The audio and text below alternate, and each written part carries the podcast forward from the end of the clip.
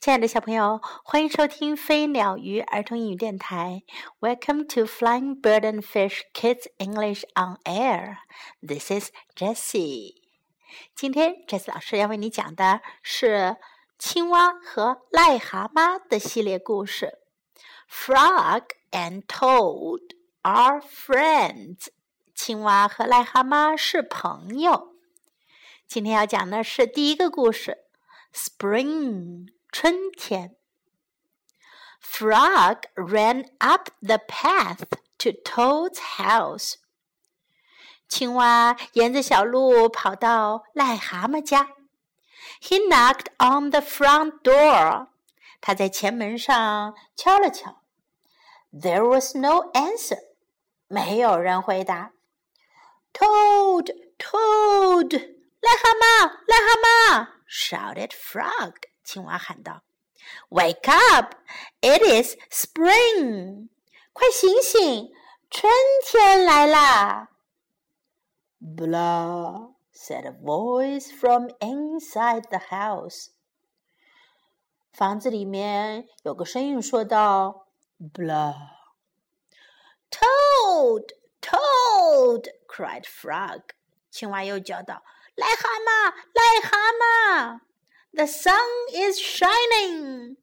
阳光灿烂，The snow is melting，冰雪消融。Wake up，快醒醒！I am not here," said the voice. 那个声音说道：“我不在这儿。” Frog walked into the house. 青蛙走进了房子里。 it was dark. 房子里很黑暗。All the shutters were closed. 所有能关上的都关上了。Toad, where are you? called Frog. 青蛙叫道：“癞蛤蟆，你在哪儿呢？”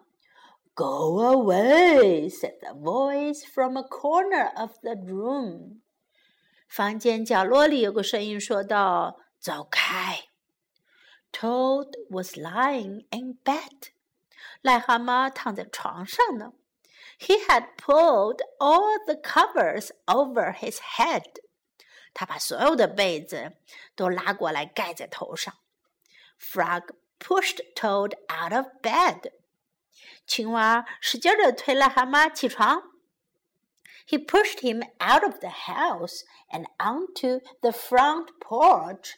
他催他快走出房子，走到前门的门廊上去。Toad blinked in the bright sun。癞蛤蟆在灿烂的阳光下眨巴眨巴眼睛。Help! said Toad。救命啊！癞蛤蟆说道。I cannot see anything。我什么也看不见。Don't be silly, said Frog。别犯傻啦！青蛙说：“What you see is the clear, warm light of April。你看到的是四月的清澈、温暖的阳光。And it means that we can begin a whole new year together, Toad。这意味着呀，我们可以就此开始一个全新的年度啦，癞蛤蟆。Think of it。” 想想吧，We will skip through the meadows and run through the woods and swim in the river。我们可以划过草地，在森林中奔跑，在小河里游泳。In the evenings, we will sit right here on this front porch and count the stars。夜晚来临的时候呀，我们就可以。 坐在前面的走廊上数星星。You can count them, frog.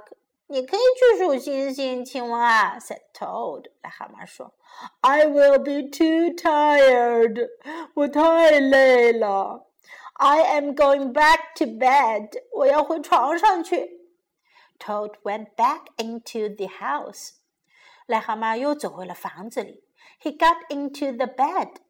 他上了床。 and pulled the covers over his head again，又把被子拉到了头顶上。But Toad cried Frog，青蛙叫道。可是癞蛤蟆，You will miss all the fun，你会错过这所有有趣的事儿的。Listen, Frog said Toad，癞蛤蟆说：“听着，青蛙。How long have I been asleep？ 我睡了多久啦？You have been asleep since November," said Frog. 青蛙说：“你从十一月就开始睡了。” Well then, said Toad, a little more sleep will not hurt me. 嗯，那样的话，再多睡一会儿也不会有什么坏处的。Come back again and wake me up at about half past May. 过了五月半再回来吧，再回来叫醒我吧。Good night, frog. 晚安，青蛙。But Toad said frog. 青蛙说：“可是癞蛤蟆，I will be lonely until then. 在那之前，我会很孤独的。” Toad did not answer. 癞蛤蟆没回答。 He had fallen asleep. 他睡着了。Frog looked at Toad's calendar. 青蛙看了看癞蛤蟆的日历，The November page was still on top。十一月那一页还在顶上呢。Frog tore off the November page。青蛙把十一月的日历撕了下来。He tore off the December page。 他又把十二月的日历撕了下来。and the January page, the February page, and the March page. 然后是一月份的、二月份的、三月份的日历页都撕下来了。He came to the April page，这回来到了四月的日历页了。 Frog tore off the April page too，青蛙把四月的那一页也撕下来了。then Frog ran back to Toad's bed. 然后青蛙就跑回到癞蛤蟆床前。Toad, Toad, wake up! 癞蛤蟆，癞蛤蟆，快醒醒！It is May now. 五月到啦。What? said Toad. 癞蛤蟆说：“什么 ？Can it be May so soon？怎么会这么快就到五月了呢？Yes, said Frog。青蛙说：“是的，Look at your calendar，看看你的日历。” Toad looked at the calendar。癞蛤蟆看了看日历，The May page was on top。五月的那一页啊，正在最上面呢。 Why, it is May, said Toad as he climbed out of bed. 癞蛤蟆一边从床上爬起来，一边说道：“哇，已经是五月了。” Then he and the frog ran outside to see how the world was looking in the spring. 他和青蛙就跑到外面去看看这个世界在春天是什么样子的。好，故事讲完了。Do you like these two friends, Frog and Toad。你们喜欢这两个朋友吗？青蛙和癞蛤蟆。好，我们看一下，今天我们可以学到哪些英文呢？Wake up，醒醒，快醒来 ！Wake up，wake up。It is spring，春天啦，春天来了。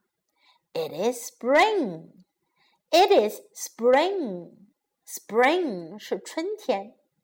The sun is shining，阳光灿烂。The sun is shining. The sun is shining.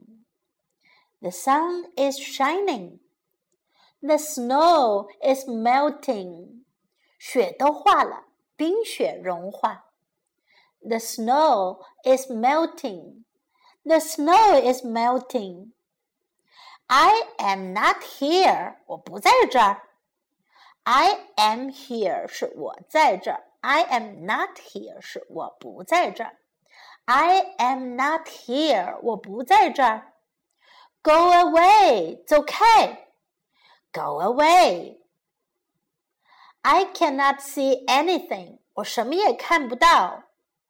I cannot see anything. I cannot see anything. Don't be silly. 别傻啦，silly，傻的，愚蠢的。Don't be silly. Don't be silly. Count the stars. 数星星。 Count 是数，计算。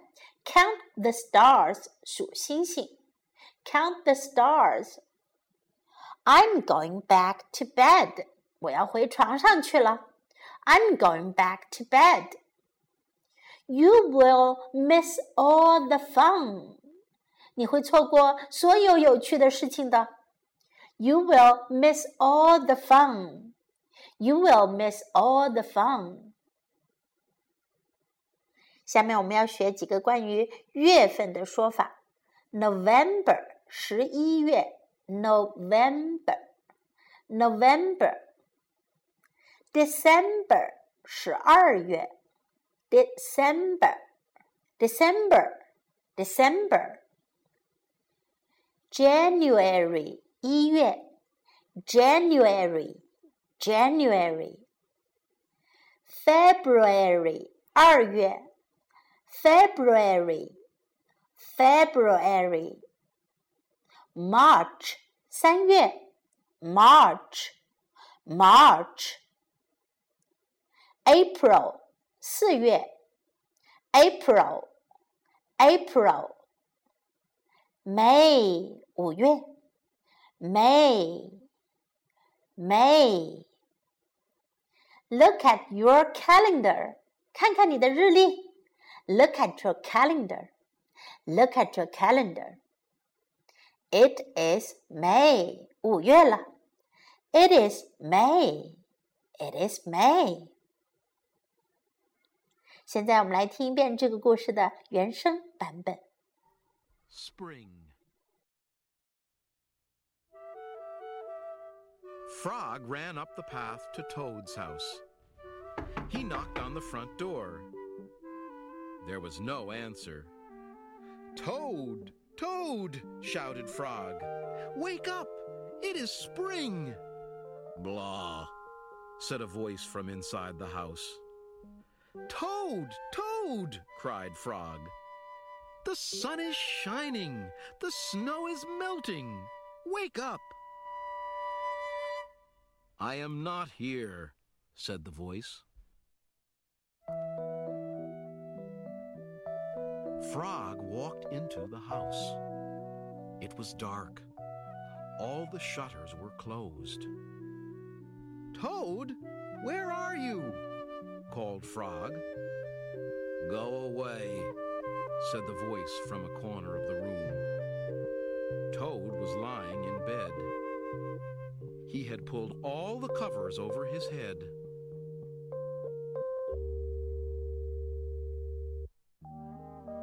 Frog pushed Toad out of bed. He pushed him out of the house and onto the front porch. Toad blinked in the bright sun. Help, said Toad. I cannot see anything. Don't be silly, said Frog. What you see is the clear, warm light of April. And it means that we can begin a whole new year together, Toad. Think of it, said Frog. We will skip through the meadows and run through the woods and swim in the river. In the evenings, we will sit right here on this front porch and count the stars. You can count them, Frog, said Toad. I will be too tired. I am going back to bed. Toad went back into the house. He got into the bed and pulled the covers over his head again. But Toad, cried Frog. You will miss all the fun. Listen, Frog, said Toad. How long have I been asleep? You have been asleep since November, said Frog. Well, then, said Toad, a little more sleep will not hurt me. Come back again and wake me up at about half past May. Good night, Frog. But Toad, said Frog, I will be lonely until then. Toad did not answer. He had fallen asleep. Frog looked at Toad's calendar. The November page was still on top. Frog tore off the November page. He tore off the December page. And the January page. The February page. And the March page. He came to the April page. Frog tore off the April page, too. Then Frog ran back to Toad's bed. Toad, Toad, wake up! It is May now. What? said Toad. Can it be May so soon? Yes, said Frog. Look at your calendar. Toad looked at the calendar. The May page was on top. Why, it is May, said Toad as he climbed out of bed. Then he and Frog ran outside to see how the world was looking in the spring.